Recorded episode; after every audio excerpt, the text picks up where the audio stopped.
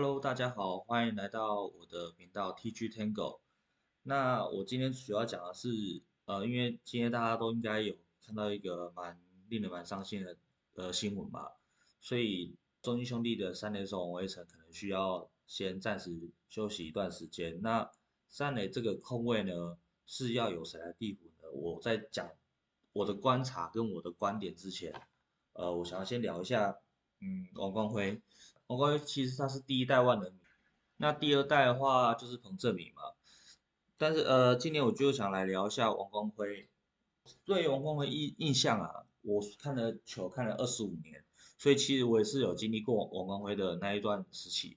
但是我得我一开始其实我是支持俊国雄的。那为什么会当初会是俊国雄？是因为我们那时候主场在台中，然后我会有个主力主义，所以我会觉得说我大概支持。我台中的球队，哦，所以就是这样子是俊国雄，但是我没有支持很久。然后后来呢，在小时候我去第一场去看的的比赛是纳鲁湾联盟的迦南勇士队，然后那时候的迦南勇士队本土有陈奕迅、吴富连、李君明，但是我记得李君明那时候教已经当教练，所以主要是陈奕迅跟吴富连，然后杨将的话就是凯坎沙诺跟英霞，所以我那时候对迦南勇士是比较。特别有印象，所以也是因为那时候去看的球赛，我就开始真的迷上棒球这个运动。然后后来我才知道，说我原来陈奕迅跟吴富连这球员是从兄弟象转过来的。所以其实那时候我在在支持嘉南勇士的时候，我已经其实慢慢的已经转向喜欢兄弟象的这个事情这样子。所以那时候我都是看那鲁班联盟，都看嘉南勇士队。所以那时候对中华职棒的话，我就没有太大的去关注啊。那时候，所以当然我对那时候王光辉是那时候也是他辉煌的时期，也不会有太大的关注。然后之后呢，江勇是慢慢走下坡之后呢，后来我就开始看了兄弟的兄弟象的比赛。那那时候就是彭正明为首三剑客嘛。那时候的王光辉，他的球员生涯其实已经到很后期了，所以我那时候。看到他的时候，已经就不是一个很强的时候了。只是他的直棒初期很强，有很多球迷，那种感觉，我觉得就像是这几年才开始有认真看球赛的球迷，然后来看彭正明一样。那彭正明也是在后期，也是当然没有他全盛时期打的好。像我们有走过彭正明从头到尾的这种阶段，你会知道他早期的时候，在三剑客时期的时候，那个稳定度实在是让人家。会特别的惊叹，所以那个明星特质真的是，就是你身为一个球迷，你有经过他那个全盛时期的时候，你就会觉得哇，这个球员、这个球队怎么让你那那么喜欢？所以我觉得王光辉的那个年代，真的如果是那些老球迷去看王光辉，也我觉得也是一样这样的感觉吧。所以总之。真的很庆幸中职有王公会这样的球员能够在职棒让大家记住。好，再接下来就是拉回主题。这段时间呢，三垒手，呃，应该要让谁来去守？那我这边其实有几个名单。如果不从二军调人上来的话，那目前三垒手曾经有守过就是潘志芳嘛。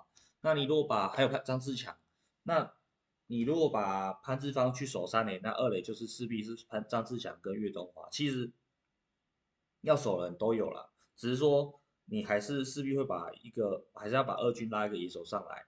二军的话，我这边稍微看了一下今年二军的打击跟守备成绩，哦，我就以目前王维成他的打击率是三成五七，当然这已经是很高水准的打击成绩了，所以你说二军上来要复制。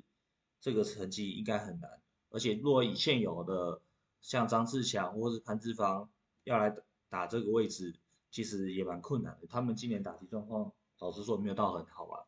像潘志芳是在上半季算还打还不错，但是下半季我觉得开始有点低潮了。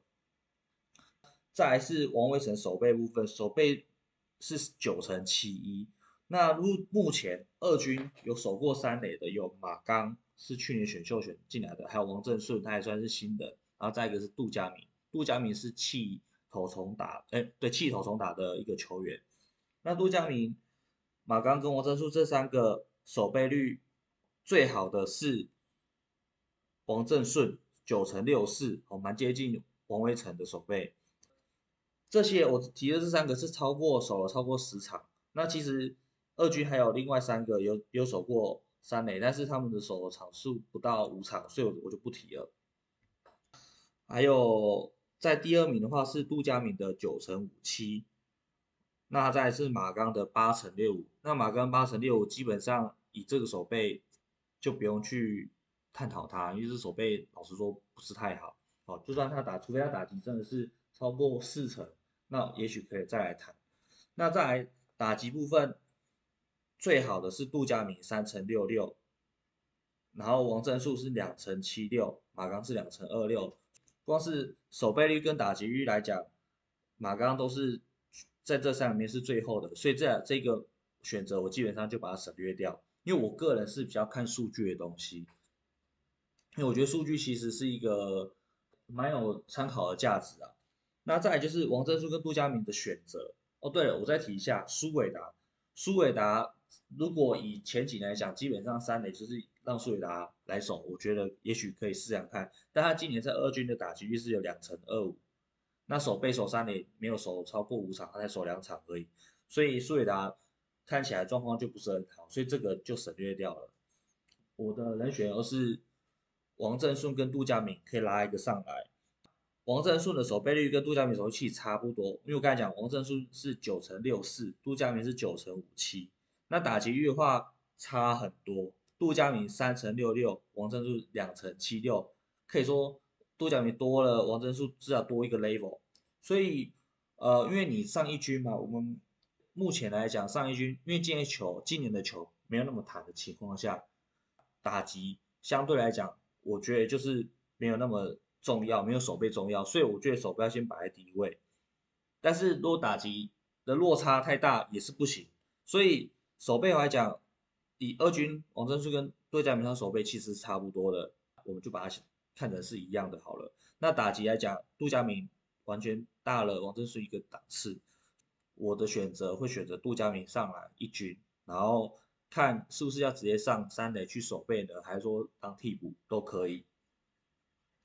所以觉得我我如果我是祝总的话，我会拉杜佳明上来。我也希望说杜佳明上来之后，能够在这段期间好好的顶替这个三垒位置，然后不要把战绩，然后兄弟战绩不要因为这样子被拉拉走，所以能够维持在一个 A 段班的竞争力。其实我觉得就很不错了。